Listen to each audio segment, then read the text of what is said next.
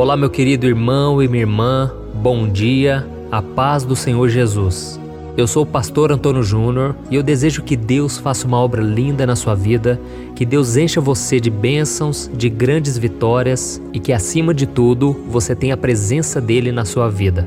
Hoje eu vou trazer uma palavra que vai tocar o teu coração e vai restaurar o seu relacionamento com Deus. Então fique comigo até o final e se você ainda não se inscreveu no meu canal, clica no botão abaixo inscrever-se e do lado vai aparecer um sininho. É muito importante que você ative ele para você ser avisado sempre que eu colocar um vídeo novo, ok? E se você deseja se tornar membro aqui do canal, é só você clicar no botão também do lado Seja Membro, porque assim você vai estar apoiando o meu ministério e graças a Deus nós temos ajudado centenas e centenas de crianças carentes na África, na Filipinas, pessoas que são dependentes do álcool, das drogas. Nós temos feito a obra de Deus juntamente com vocês que são membros aqui do canal. Então, meu muito obrigado e que Deus te abençoe cada vez mais. Amém? Irmãos, eu quero começar a mensagem de hoje lendo uma passagem que está em 1 João, capítulo 1, o versículo 8 e o 9. Diz assim: Se afirmarmos que estamos sem pecado, enganamo-nos a nós mesmos, e a verdade não está em nós. Se confessarmos os nossos pecados, Ele é fiel e justo para perdoar os nossos pecados e nos purificar de toda injustiça. Olha que promessa maravilhosa, irmãos. Se nós confessarmos os nossos pecados, nós somos perdoados e purificados de toda maldade, de toda injustiça, aquele sentimento de culpa que fica depois que nós pecamos. E o ponto que nós devemos discutir quando o assunto é pecado não é se vamos cometer o pecado ou não, e sim quando nós vamos cometer o pecado. Porque nós acabamos de ler que se nós afirmarmos que estamos sem pecado, nós estamos enganando a nós mesmos e a verdade não está em nós. Ou seja, todos nós vamos pecar, isso é um fato. Então a pergunta que fica é: o que nós vamos fazer quando nós pecarmos? Nós vamos ouvir a voz errada e vamos fazer a coisa errada?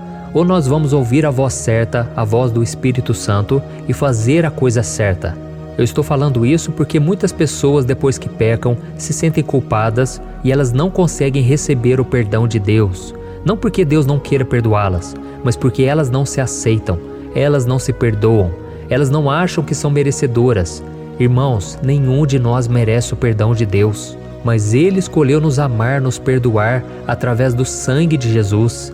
Jesus já morreu na cruz, Ele pagou o preço por nós pecadores e Ele ressuscitou. Então, por meio dele, nós podemos ser perdoados, podemos ser salvos, e isso é uma graça de Deus, é um favor que nós não merecemos.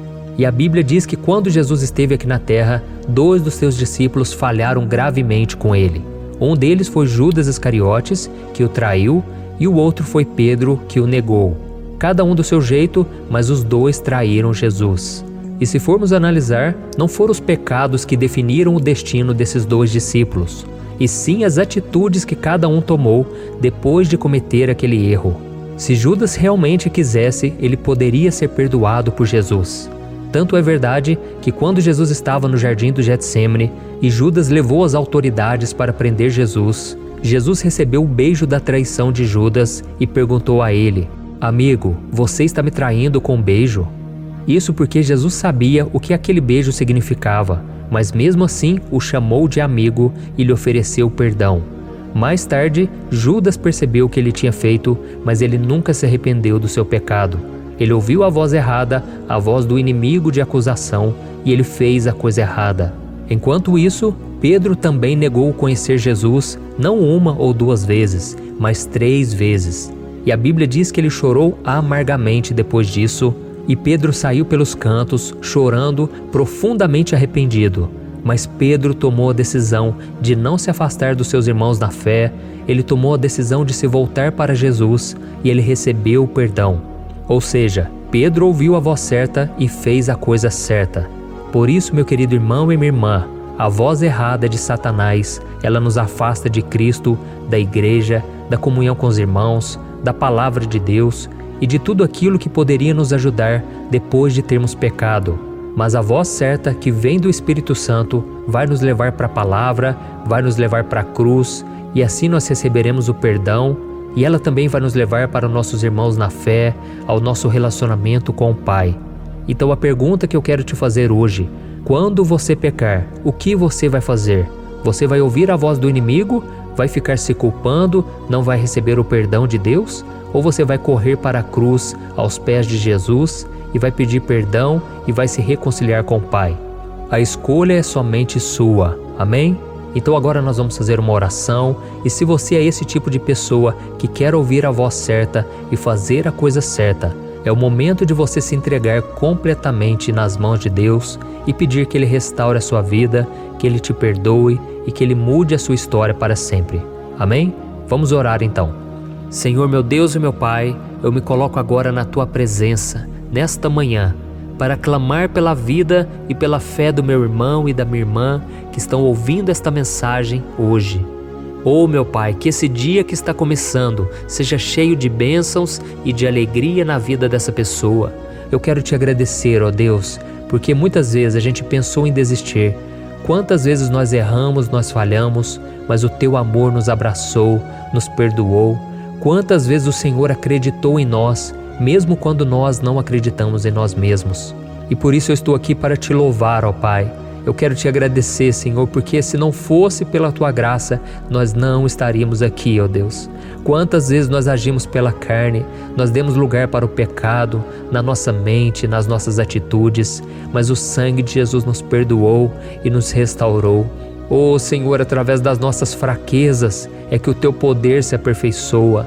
Senhor, neste momento, Pai, nós te pedimos perdão, Pai.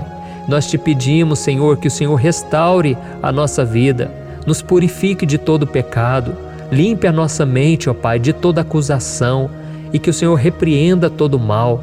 Nós cancelamos toda obra do diabo contra nós, toda voz que não vem de Deus, nós repreendemos em nome do Senhor Jesus. E nós te pedimos, ó Pai, cobre-nos com teu sangue, nos ajude a viver em santidade neste mundo, nos ajude a viver em vitória, a vencer junto contigo, ó Pai. Oh Deus, nós queremos ser como Pedro, que não abandonou a sua fé, que não desistiu de si mesmo, mas creu no perdão de Jesus e depois disso se tornou um grande homem de Deus. Senhor, nós estamos aqui te pedindo, muda a nossa história, Pai, para que a gente seja um testemunho vivo daquilo que o Senhor faz na nossa vida quando nós nos entregamos a Ti. Senhor, abençoa, Pai, a vida deste homem e desta mulher, que eles consigam, ó Pai, viver em obediência e mesmo quando eles caírem em tentação, mesmo quando falharem, que eles venham receber o perdão e não se desviar dos teus caminhos. Em nome de Jesus que eu oro e te agradeço. Amém. Glória a Deus. Oh, meus irmãos, como é bom orarmos, né? Como é bom buscarmos a presença do Senhor e recebermos uma nova chance. Você que estava precisando dessa mensagem, eu venho te pedir encarecidamente: envie para os seus amigos e familiares. Vamos espalhar a palavra de Deus. Você que for tocado pela mensagem, creia que Deus vai te usar também na vida de outras pessoas. Você pode ser um instrumento do amor de Deus. Eu sei que muitas vezes nós nos sentimos tão culpados, tão condenados, mas nós devemos viver pela fé. A Bíblia diz que nós somos salvos e perdoados unicamente pela fé em Jesus, não é pelos nossos sentimentos, porque se depender deles, cada hora estamos de um jeito, mas quando cremos e tomamos posse da palavra de Deus, então a nossa vida é transformada pelo próprio Senhor. Amém? Eu sou o pastor Antônio Júnior e eu te espero então no próximo vídeo para nós orarmos juntos e nos fortalecermos. Um grande abraço.